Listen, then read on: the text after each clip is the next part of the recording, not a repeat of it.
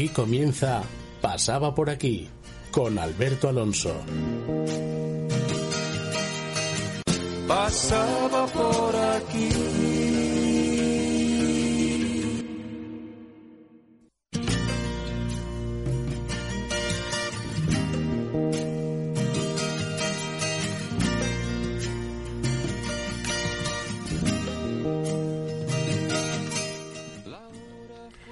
Muy buenas tardes, queridos oyentes. Una semana más, un programa más, más temas de los que poder hablar semana a semana. El programa de hoy, de absoluta actualidad, estará enfocado sobre los resultados electorales en la Comunidad de Madrid. Las noticias de mañana pretende dar, como siempre, una opinión atrevida, valiente y contrastada. Como bien saben ustedes, este programa y todos los de APQ Radio se emiten en los diales 106.1 y 91.5 de FM de frecuencia modulada y también a través de su web www.apqradio.es. Hoy, 5 de mayo, en riguroso directo, nos acompaña en primer lugar Arancha Martínez Riola, Estamos esperando por Andrés Yabona Fernández, que probablemente llegará en breves instantes, así lo esperamos, y un servidor, José María Pérez Arias. A los mandos del control técnico, Fran Rodríguez, como siempre, haciendo todo lo posible para que esto llegue perfectamente a ustedes a través de las ondas. Pero hoy, nuestro compañero y director del programa, Alberto Alonso, no puede estar con nosotros por razones profesionales. Un saludo muy cordial desde el estudio, Alberto. Por tanto, yo mismo haré hoy de moderador y tertuliano, porque pasaba por aquí. Mucho más guapa. ¿Será que te embellece ser feliz? ¿Qué cosas se me ocurren? Todo esto es tan pueril si yo solo pasaba, pasaba por aquí, pasaba por aquí, ningún teléfono. Pues muy buenas tardes, Arancha. Hola, buenas tardes, José María. Mientras estamos esperando por Andrés, gracias por estar aquí un programa más para tratar del día después de unas elecciones tan esperadas y tan importantes, incluso fuera de Madrid. Ya son plenamente conocidos los resultados, aunque rápidamente los vamos a recordar.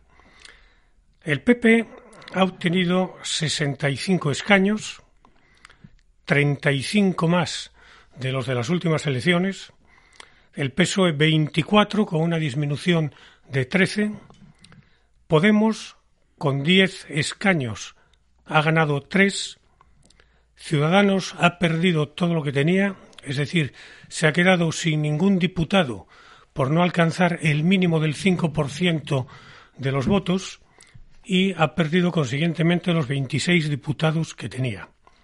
Más Madrid ha ganado cuatro, pasando a tener 24, y por último Vox ha ganado uno, con lo cual se ha quedado en 13.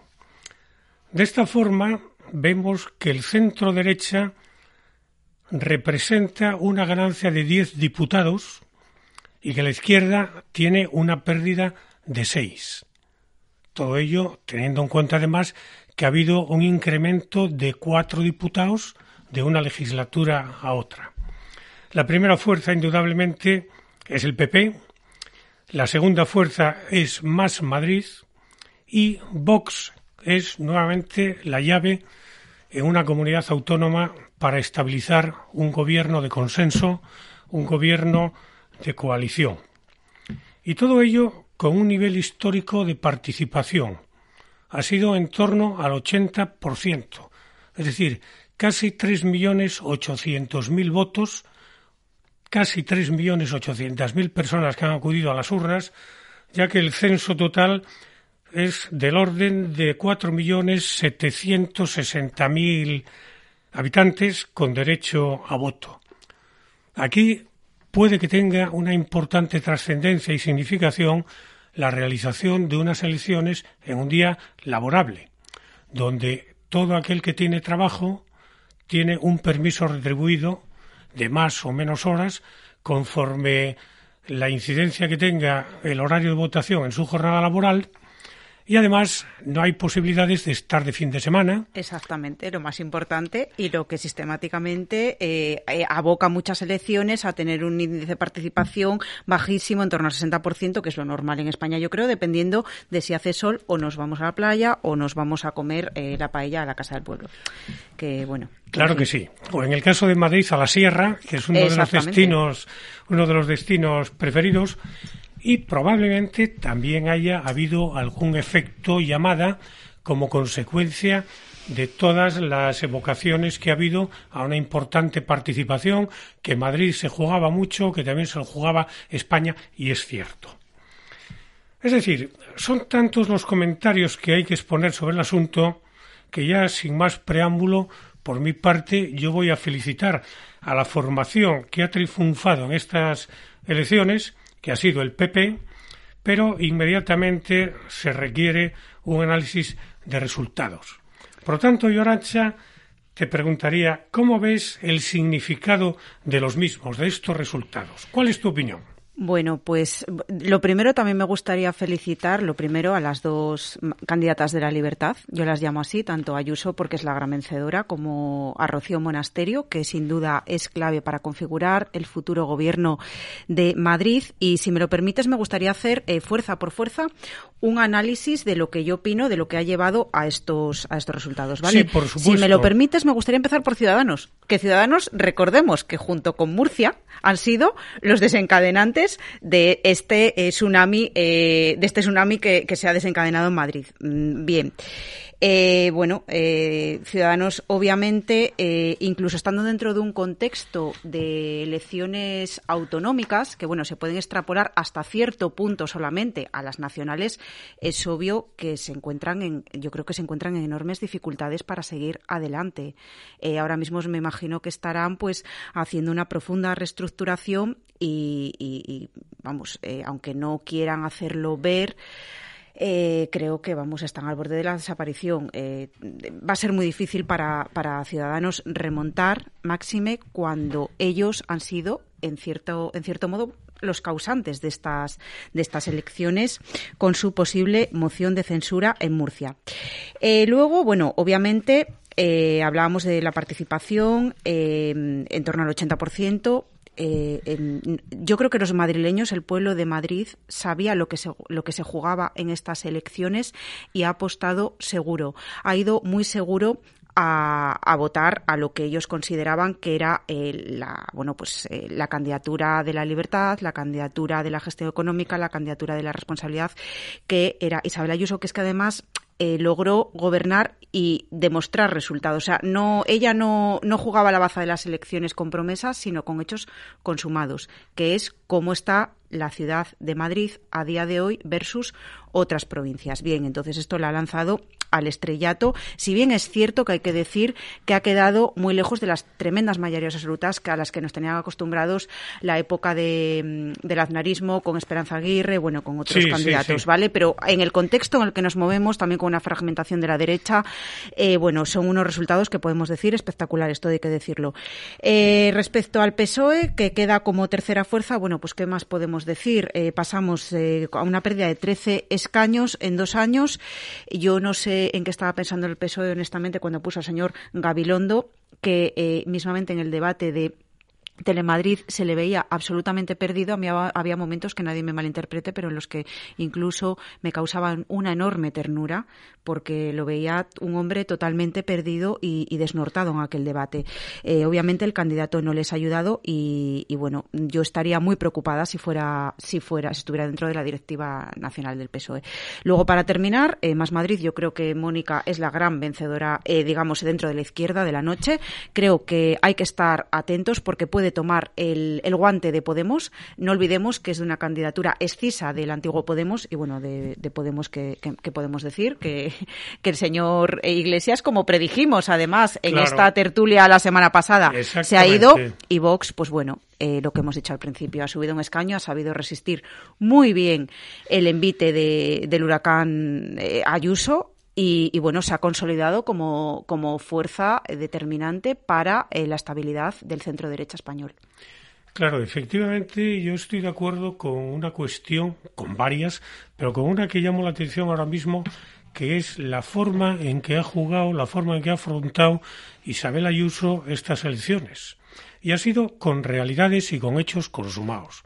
En su programa iban cuestiones de las cuales hoy ya ha anunciado que cumplirá una de ellas en primer lugar, la disminución de los impuestos, de los impuestos y bajando medio punto el IRPF. En segundo lugar, las deducciones para jóvenes, familias, empresas, vivienda, alquiler, etcétera, etcétera, etcétera. Es otra realidad que va a poner en marcha y que desde luego tenderá a una mejora de las condiciones empresariales, de las condiciones de renta disponible de las familias y todo y todo esto. Sobre Ciudadanos, yo estoy de acuerdo también.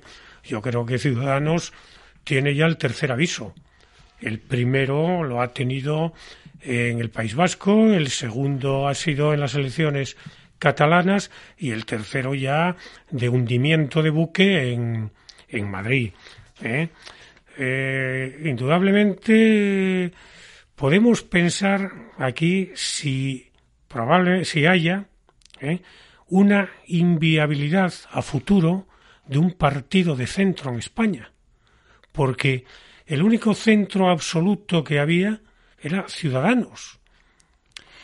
Pero es que yo no creo que en España haya un espacio eh, sociológico para el centro. Yo creo que mm, lo, yo lo analizo de la siguiente manera. Hay dos fuerzas eh, en estos momentos, ¿vale? Que son el PSOE y el PP que si todo fuera bien deberían estar es centro izquierda, centro derecho y deberían tener, como en todas las democracias europeas, otras fuerzas entre comillas periféricas o mm, con menor peso en el eh, que, tiran de hacia ellos. Cuando tiran demasiado el centrismo tienen fuerzas periféricas que tiran de ellos hacia satélites, satélites exacto que, los centran descentrándolos. No sé si me explico. Sí sí. Entonces ese es el papel que juegan que juegan siempre pues eh, los partidos eh, que aquí llamamos de, forma despectiva muleta o y que no lo son realmente en otras democracias. Que lo que pasa es que llevamos muchos años acostumbrados al bipartidismo PP PSOE Izquierda Unida bueno luego podemos pero realmente los partidos más eh, no quiero extremistas, no sé cómo decirlo, más, más definidos ideológicamente, tienen la función de, de centrar eh, en su lugar a los partidos cuando tiran demasiado al centro. No sé si me estoy explicando bien, pero yo no creo que España tenga tenga espacio. Eh, espacio. sociológico para un partido que al final estaba, desde mi punto de vista, demasiado vacío de, de, contenido ideológico. Eh, nosotros compramos una marca cuando votamos y Ciudadanos eh, vendió una marca que luego se demostró que no, que no que no estaba gobernando como o que no no, no sé si me Quizá ni siquiera en el espacio geográfico que lo vio nacer en Cataluña. En Cataluña, recordemos que Inés Arrimadas cometió, yo creo que el mayor, el mayor fracaso eh, y lo que en gran parte les ha abocado a la situación en la que se encuentran cuando ganó las elecciones en Cataluña se fue a Madrid. Tú no puedes abandonar una vez más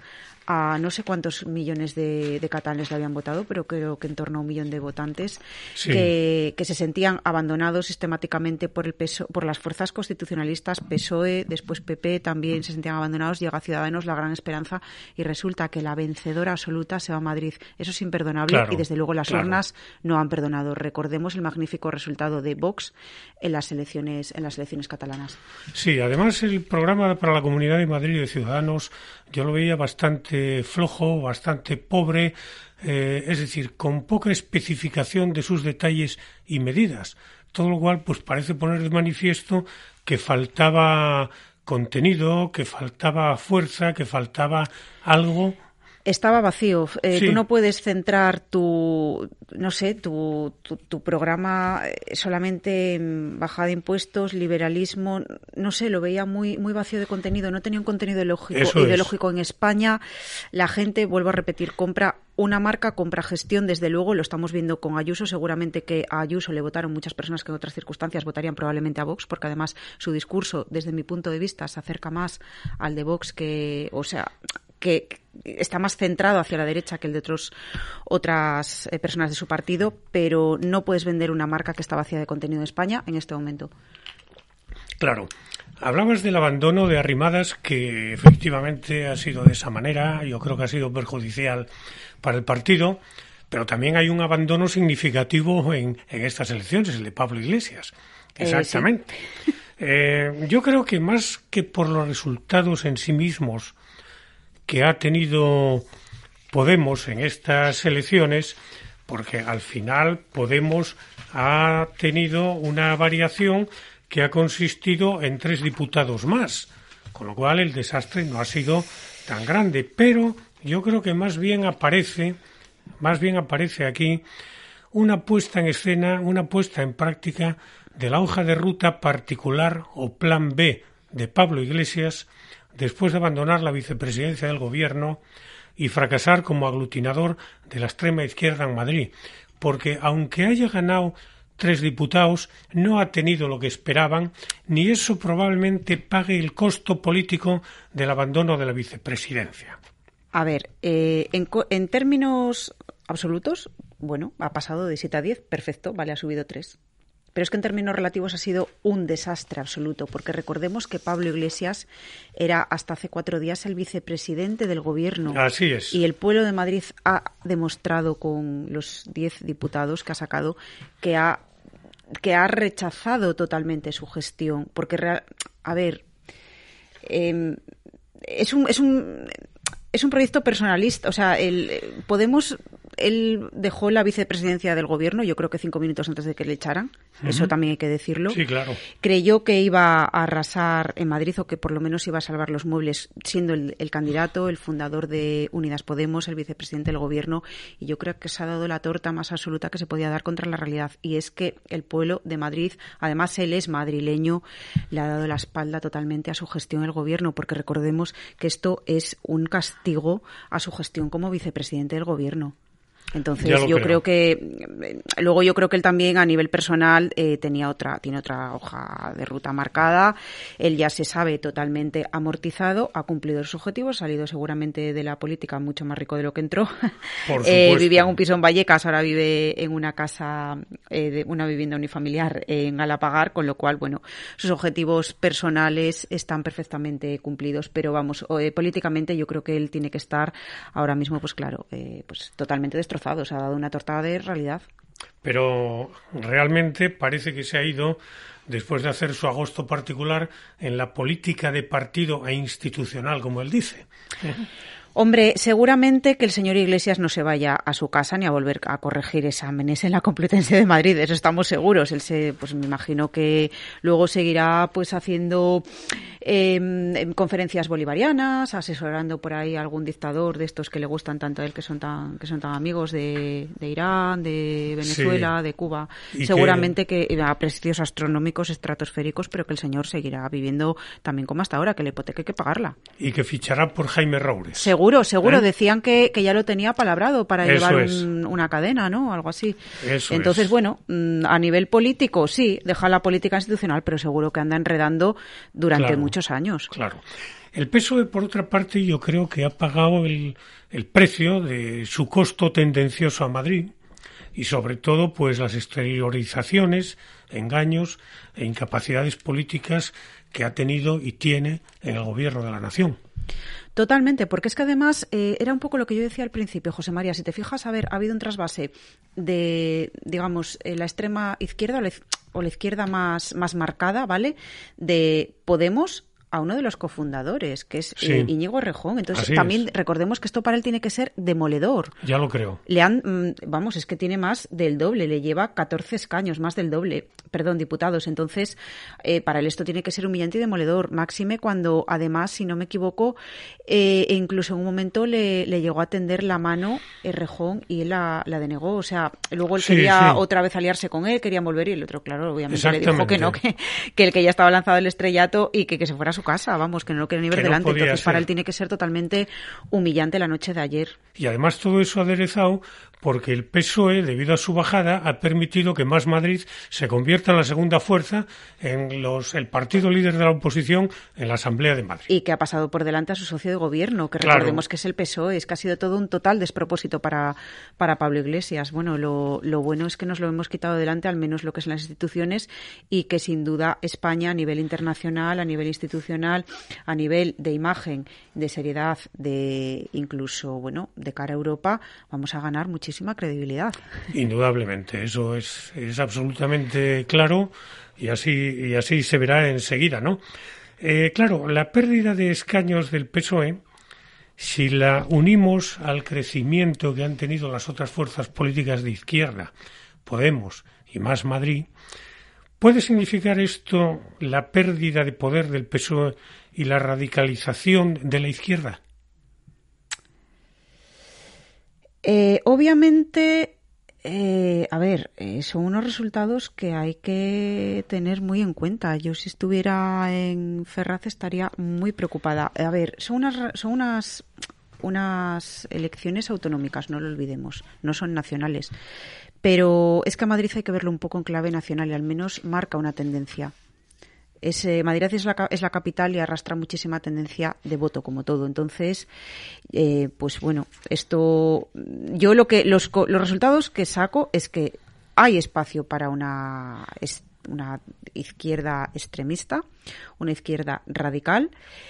Em, los madrileños y intuyo que gran que se puede extrapolar a- al resto de España están castigando la, la gestión de la pandemia de Pedro Sánchez y desde luego que tenemos que estar atentos ante el auge de la, de la o el mantenimiento de la extrema izquierda porque los bloques eh, no se han movido tanto.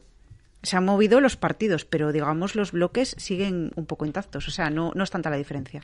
Sí, sin embargo, desde el gobierno, Carmen Calvo la primera, el PNV por otra parte, ya advierten que es Madrid es Madrid, que Madrid no es España en el sentido electoral, ¿eh? como si dijésemos que están tratando de preservarse, de conservarse al margen y decir que esto no tiene nada que ver con lo que pueda venir en unas elecciones generales. pero tú no crees que esto lo dicen de, de cara a la galería ellos tienen que estar totalmente preocupados Por supuesto. O sea, eso lo dicen porque, claro, eh, a ver, eh, siempre hay vencedores. En las noches electorales nunca hay vencidos. Eh, bien, excepto el caso de Unidas Podemos, que el señor Pablo Iglesias se fue porque reconoció su fracaso político y personal. El- todos pueden ver una lectura positiva.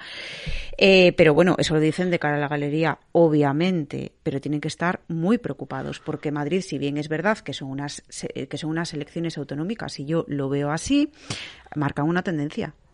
Claro, es que cada detalle en un análisis adquiere otra dimensión, otro significado y otra visión. Por ejemplo, el PSOE ayer no compareció en su sede. Ángel Gabilondo, que ya son las terceras elecciones que pierde, con estas, compareció en un hotel.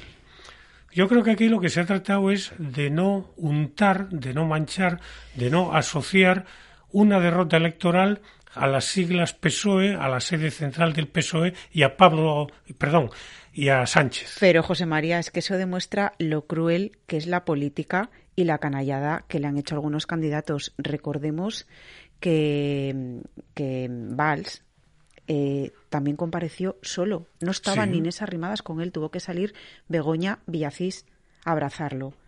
Ese, y, y lo mismo ha ocurrido con el gran perdedor que ha sido eh, Gabilondo. O sea, no, no ha salido nadie de su partido a dar la cara con él, a respaldarlo, a respaldarlo, a apoyarlo, a decir estamos contigo a pesar de los resultados.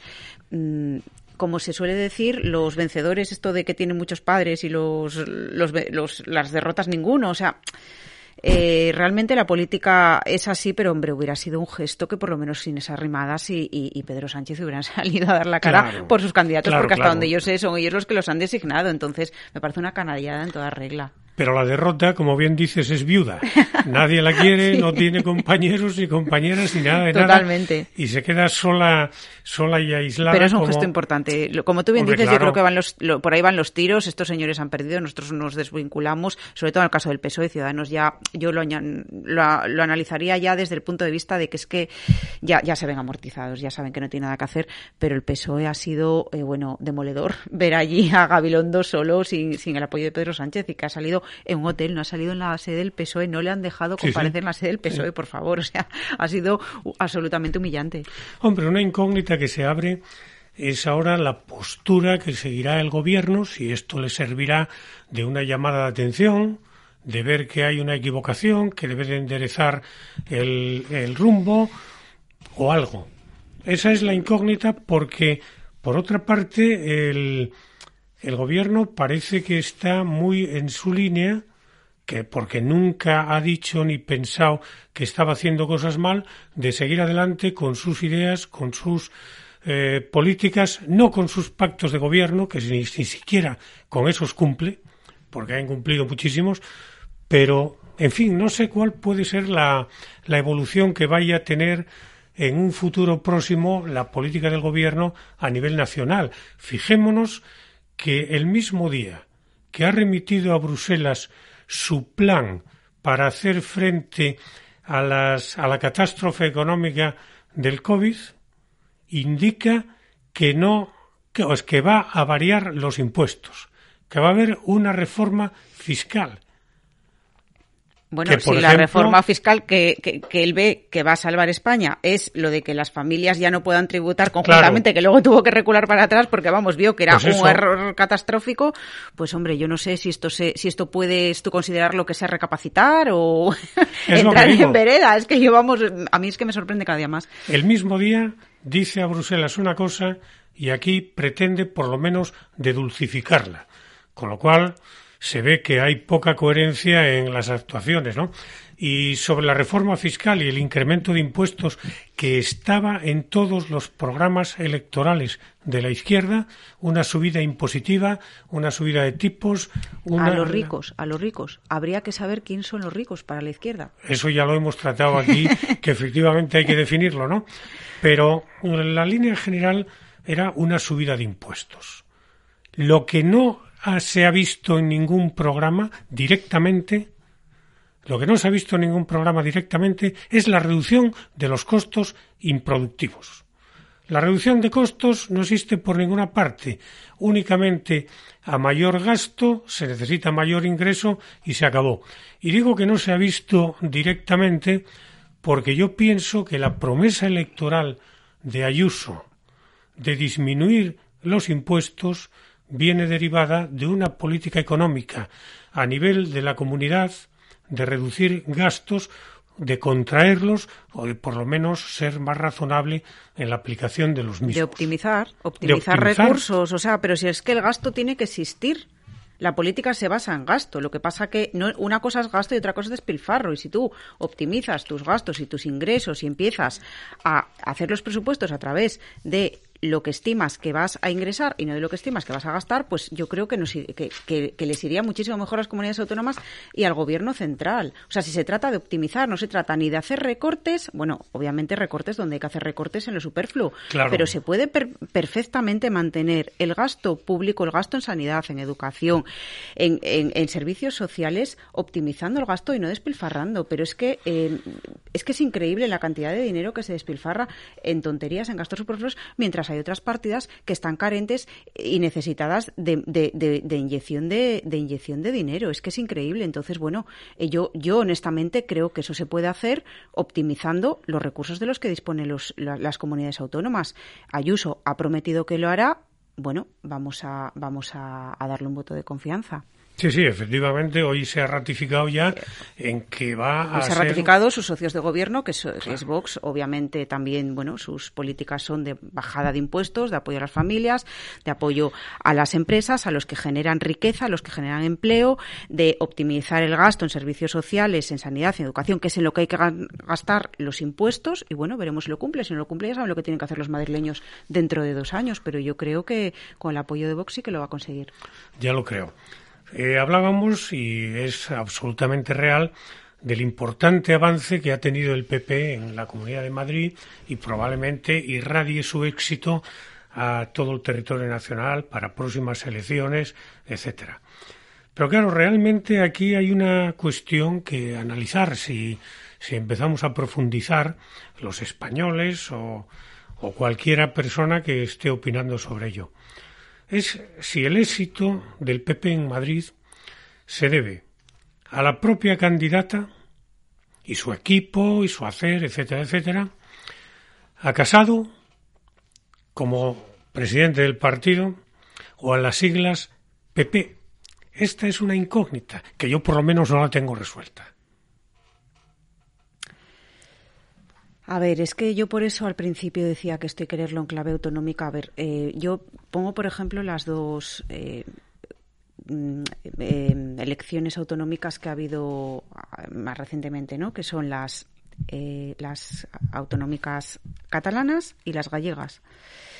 El PP arrasó en Galicia totalmente con Feijo. Eso es. Sin embargo, en Cataluña, si no me equivoco, está el grupo mixto, porque no ha logrado formar grupo. Sí, ha sido un resultado muy adverso el en Cataluña. Constitucionalismo, el, el, bloque constitucionalista, el que ha arrasado ha sido Vox, ha irrumpido con 11 escaños de una manera muy significativa. Nadie daba, daba esas cifras ni de lejos, ninguna encuesta, y sin embargo se ha, eh, se ha erigido como primera fuerza eh, constitucionalista en Cataluña.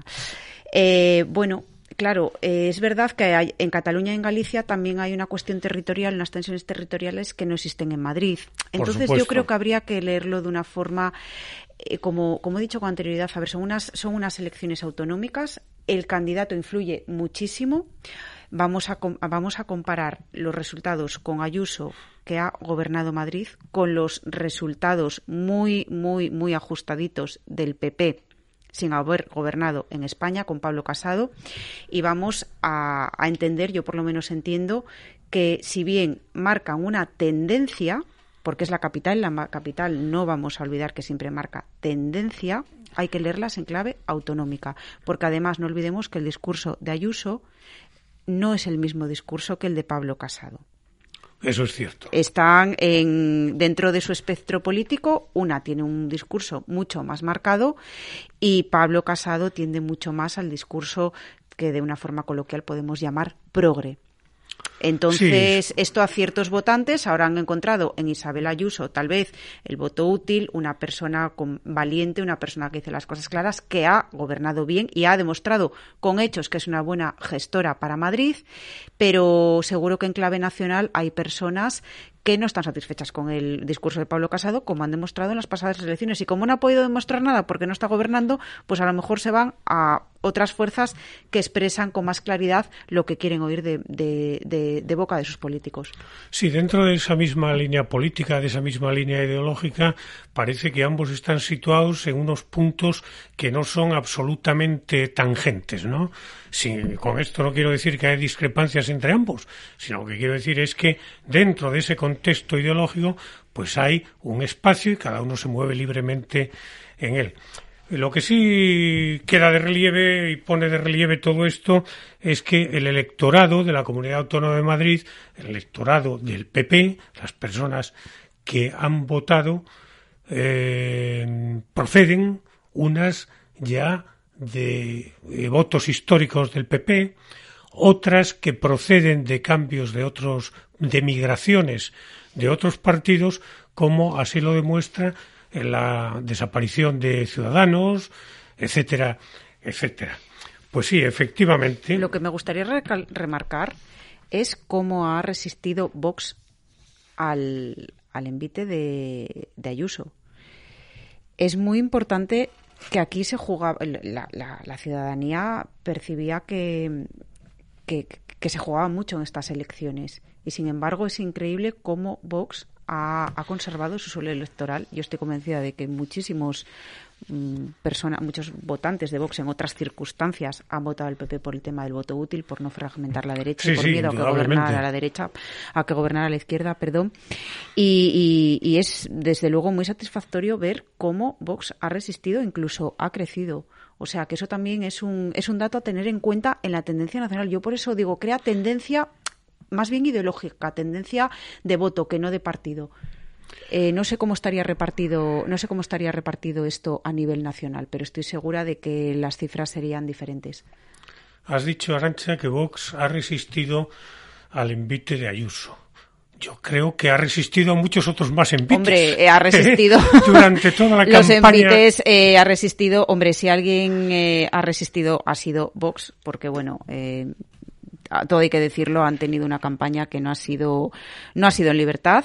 Eh, recordemos los, los, los nefastos, eh, deplorables eh, actos que, que, que se perpetraron contra, contra Vox en, en Puente Vallecas, por ejemplo, Sí. y en muchísimos otras, otros, otros barrios que bueno, la izquierda ha decidido que son de ellos, que nadie más puede penetrar, nadie más puede ir a dar su discurso porque es de ellos, porque ellos lo han decidido, la extrema izquierda, y en el momento en que una fuerza eh, democrática eh, y con perspectiva de, bueno, claro, de, arrancarles votos, ha ido a dar su, a lanzar su mensaje a barrios que ellos consideran que les pertenecen por alguna ley divina, pues esa es la forma que tienen tan democrática de reaccionar y tan pacífica. Ellos que, que alertan siempre de los peligros, obviamente estoy hablando eh, con ironía, de la extrema derecha, pues mm, los pacificadores que lanzan piedras, tornillos, tuercas, de todo les han lanzado a mis compañeros de Vox. Probablemente se quiera justificar una, estre- una extrema derecha para que se tenga, eh, digamos, absolutamente reconocida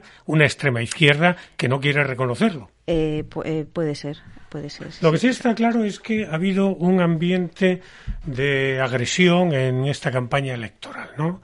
Ha sido una campaña electoral muy dura, que ha habido muchas marrullerías políticas, esta es una de ellas. Eh, los medios de comunicación también es cierto que Vox los ha tenido en contra en la mayor Totalmente, vergonzoso. totalmente medios de comunicación que se pagan con los impuestos de todos los españoles que tienen derecho, les vote a Vox o no les vote a Vox, a conocer el mensaje de todos los candidatos y tener una información sin sesgo ideológico.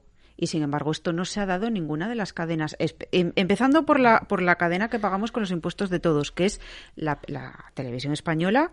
Bueno, yo veía las entrevistas a, la candidata Rocío Monasterio y era vergonzoso los ataques a los que se veía sometido cada vez que iba a la televisión. Gracias a Dios, la nuestra candidata era es una persona que bueno que, que puede con eso y con mucho más, pero pero era realmente vergonzoso. Eso ya no vamos a entrar en la sexta y en otras en otras grandes cadenas de comunicación que también se nutren, por cierto, con impuestos que pagamos entre todos y donde los ataques eran constantes y donde lo más suave que se decía a Vox era no se, no se referían a Vox ni siquiera por el nombre, se referían como la extrema derecha por sistema. Claro, claro. Para mí ha sido la campaña electoral más marrullera, efectivamente, de las últimas, por no decir de todas, las que ha habido en España para unas elecciones autonómicas o nacionales. Ni siquiera las campañas de las primeras elecciones democráticas ha habido actos que han sucedido en esta.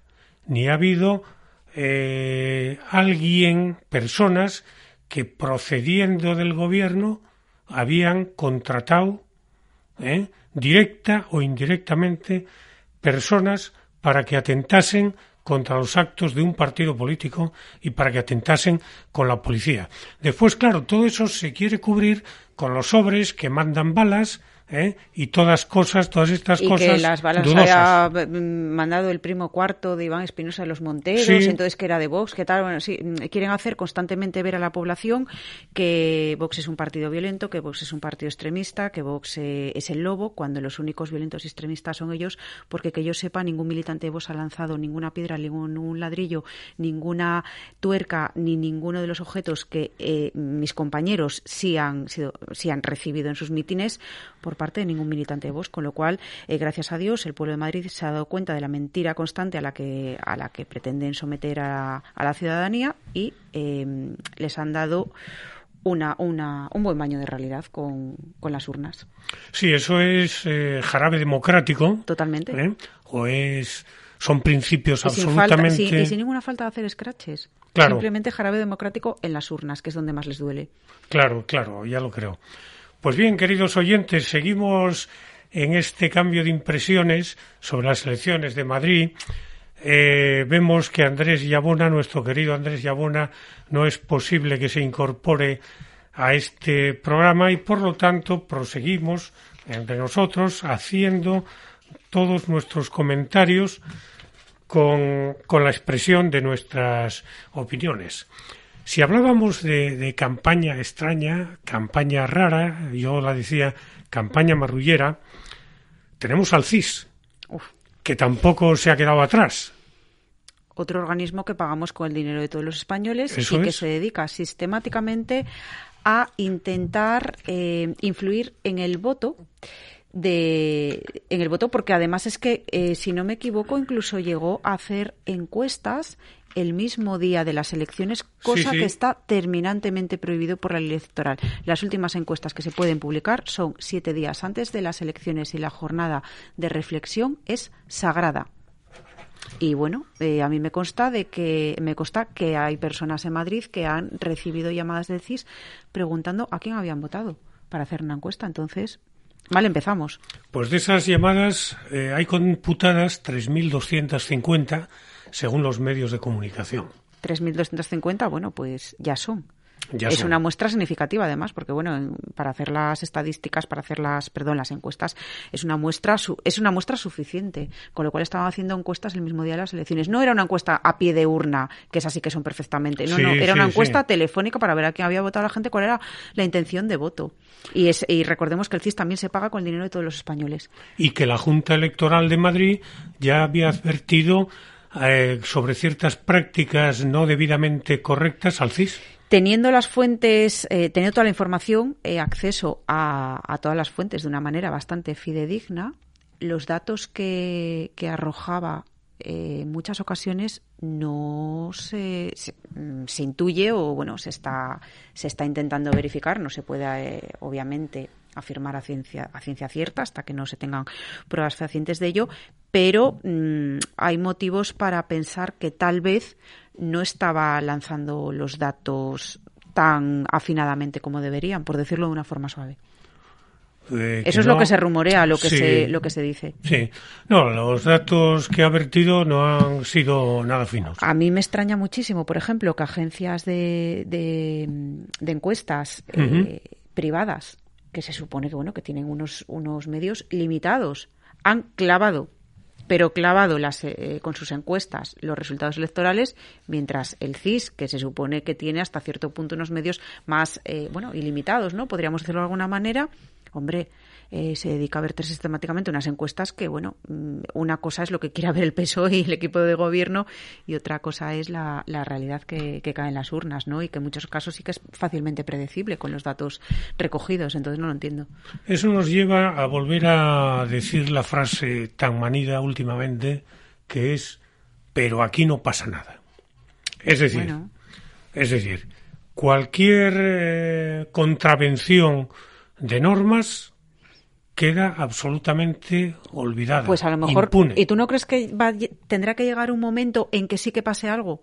Claro. Porque es que, te- Es algo que ya debería haber es que ya pasado. debería haber pasado hace mucho tiempo, claro. Es que a mí es lo que me sorprende, la capacidad, o sea, la paciencia que, que estamos, que, es- que estamos teniendo con todas las irregularidades que se están dando y sin embargo no pasa nada. Pues llegará un momento en que tenga que pasar. Y estoy segura de que el día de que pase, muchos montarán, eh, o sea, pondrán el grito al cielo porque pasa. Sí.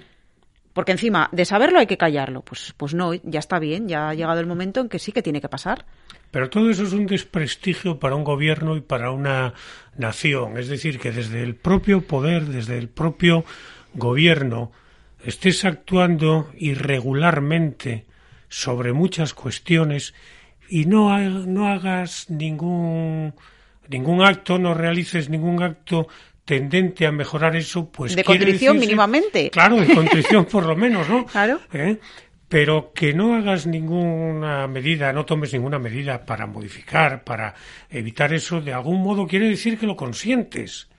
Hombre, hay un dicho que muy español que dice que calla otorga, ¿no? Pues, hombre, otro refrán, blanco y en botella, es que es así. Entonces llegará un momento en que sí, en que tendrá que pasar algo con todas estas cosas, sobre todo cuando eh, atañen a, instituciones que nos representan a todos los españoles y que pagamos entre todos, no lo olvidemos, y que están obligados a ser, eh, bueno, fidedignos, ¿no? A ser fuentes de confianza.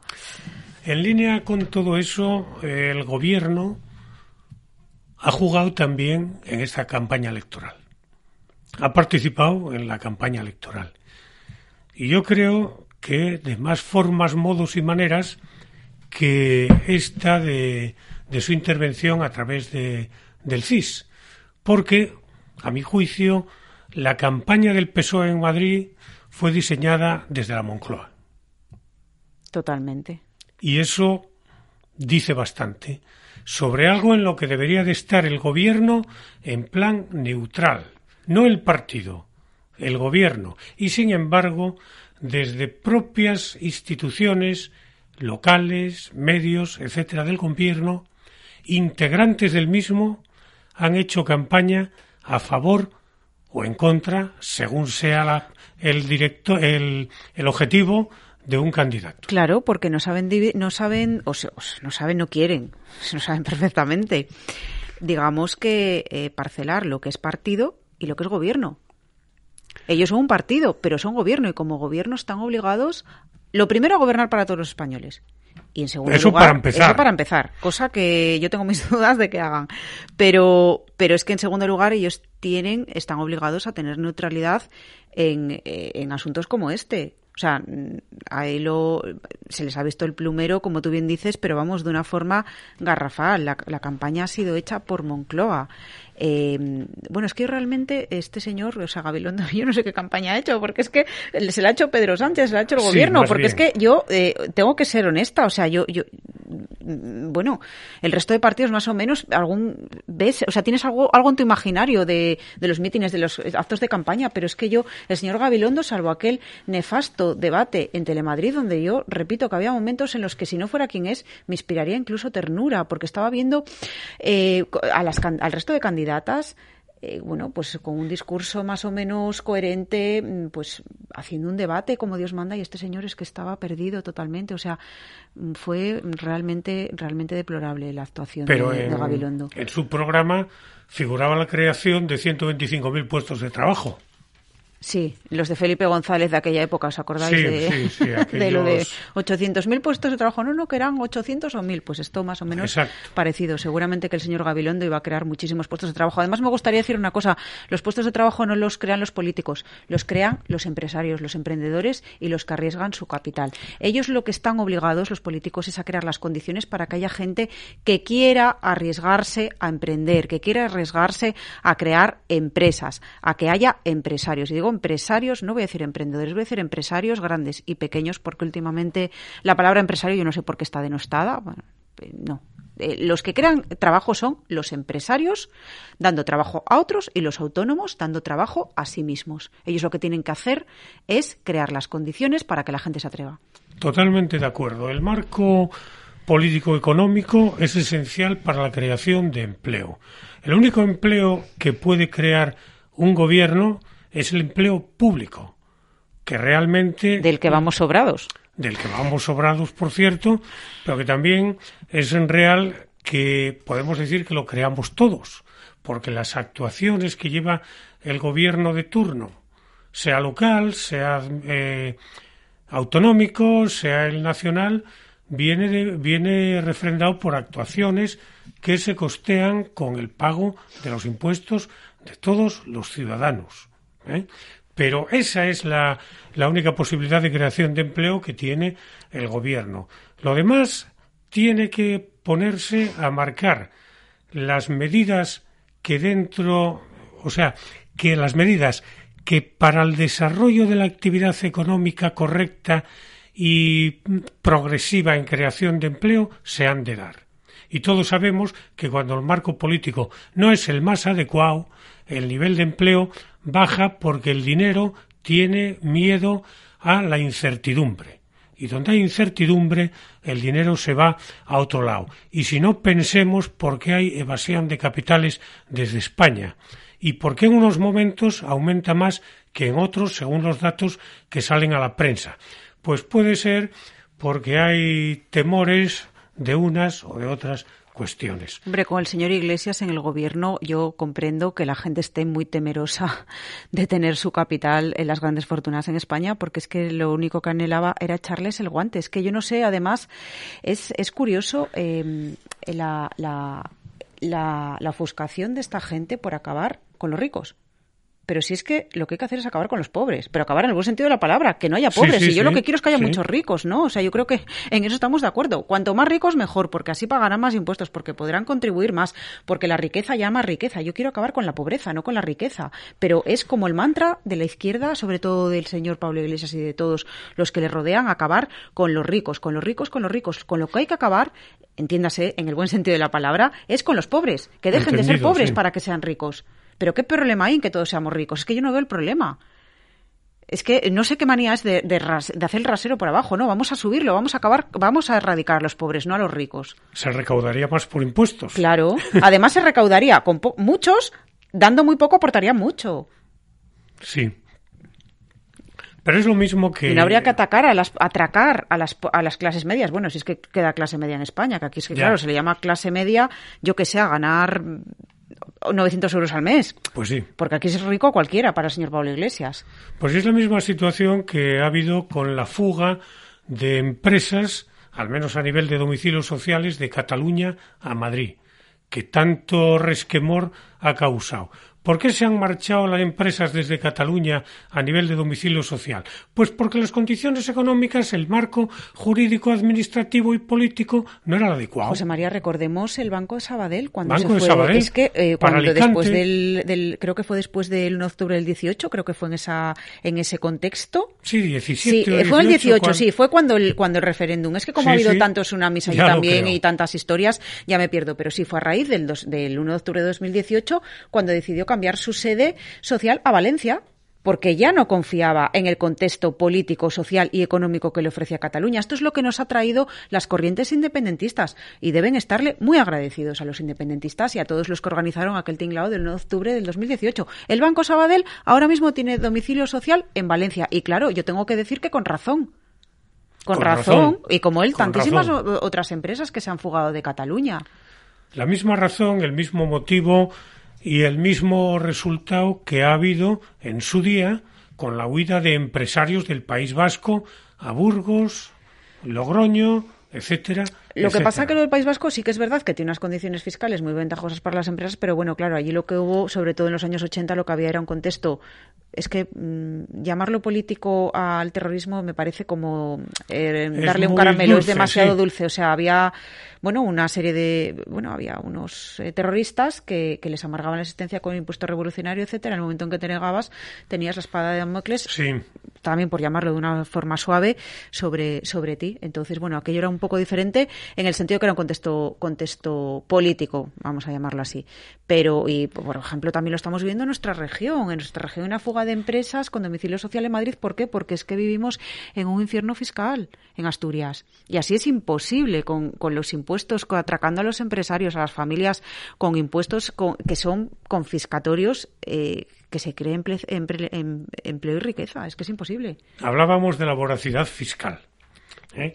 Como se habla de la armonización fiscal, pero curiosamente esa armonización fiscal siempre es al alza. Por supuesto, ¿Eh? nunca. Totalmente. La igualdad de presión impositiva siempre ha de ser al alza, no a la baja. Nunca. Únicamente piensan en ello en Madrid, Isabel Ayuso y el PP. Pero claro, se habla de que eh, es un paraíso fiscal Madrid. Oiga, pues si Madrid se puede permitir, porque su- la capacidad económica de la comunidad autónoma permite bajar los impuestos, ¿por qué no? Pero ¿qué hay de malo en ser un paraíso fiscal? O sea, paraíso fiscal en el buen sentido de la palabra, que allí se pagan pocos impuestos y los impuestos que se pagan es que encima redundan en beneficio de la sociedad. Digo Madrid, como digo cualquier otro, otro sitio con baja de impuestos, tampoco quiero ejemplificarlo todo en Madrid, pero hay muchos lugares donde se pagan pocos impuestos y revier y los pocos impuestos que se pagan están también administrados que revierten el bien de los ciudadanos. Entonces, eh, bueno, para, ojalá Asturias fuera un paraíso fiscal y aquí vinieran muchas empresas porque hay muy pocos impuestos y genera mucho empleo. Ojalá. En el buen sentido de la palabra, no porque la gente va de impuestos. No, no, no. Paraíso fiscal porque hay impuestos bajos.